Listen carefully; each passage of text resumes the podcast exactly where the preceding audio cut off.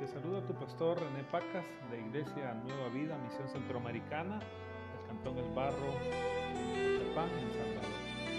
Si ustedes me preguntaran en qué tiempo estamos, yo diría que en el mejor tiempo, en el tiempo de clamor en medio de tan gran necesidad que tenemos la pandemia. Quiero decirte, el clamor a Dios en tiempos de necesidad debe ser algo latente en nuestras vidas.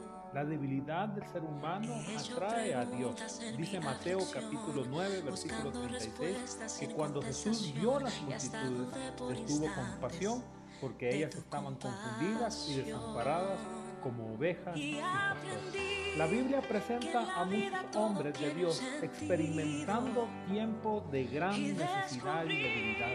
En medio de todos estos hombres de Dios hay un común denominador y este fue el clamor a Dios. Hoy vivimos tiempos de tribulación, sin embargo, el clamor a Dios en ocasiones lo hemos cambiado por manifestaciones, por webinar, por quejas ante los gobernantes, por estar viendo la tele, cualquier otra cosa excepto el clamor a Dios. De tal manera que tenemos que clamarle a Dios en medio de. El COVID en El Salvador no está ni ha estado ni estará en las manos de la Asamblea ni del excelentísimo presidente, ni en el gremio de doctores, ni en el pueblo. Está en las manos de Dios, por eso debemos de clamarle a Él. Cuando hablamos de clamor a Dios, este clamor brota de un corazón humilde, brota de la humildad de cada uno, de reconocer nuestra insuficiencia, nuestra debilidad e impotencia ante lo que está. Habrá momentos en nuestra peregrinar que experimentaremos desánimo, de fallecimiento del alma, pérdida de sentido en la vida, angustia. A esto muchos lo han calificado como la necesidad de emocional ante el sufrimiento. En los salmos vemos el clamor del pueblo o también lo vemos individual. Por lo general su clamor provenía cuando desfallecía su alma o ante la necesidad de libertad de la miseria o una enfermedad de muerte o una crisis económica.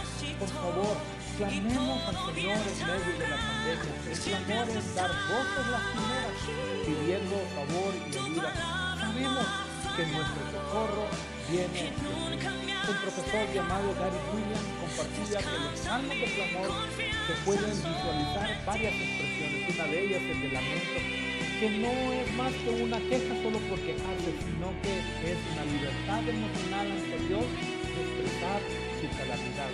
El clamor es el reconocimiento donde nosotros decimos solo Dios puede ayudar. A continuación, siguientes mensajes hablaremos de uno de los salmos en el cual la oración es tan honesta de un hermano desalentado. Vamos a estar compartiendo el salmo 42. Te dejo, no sin antes decirte, clama a Dios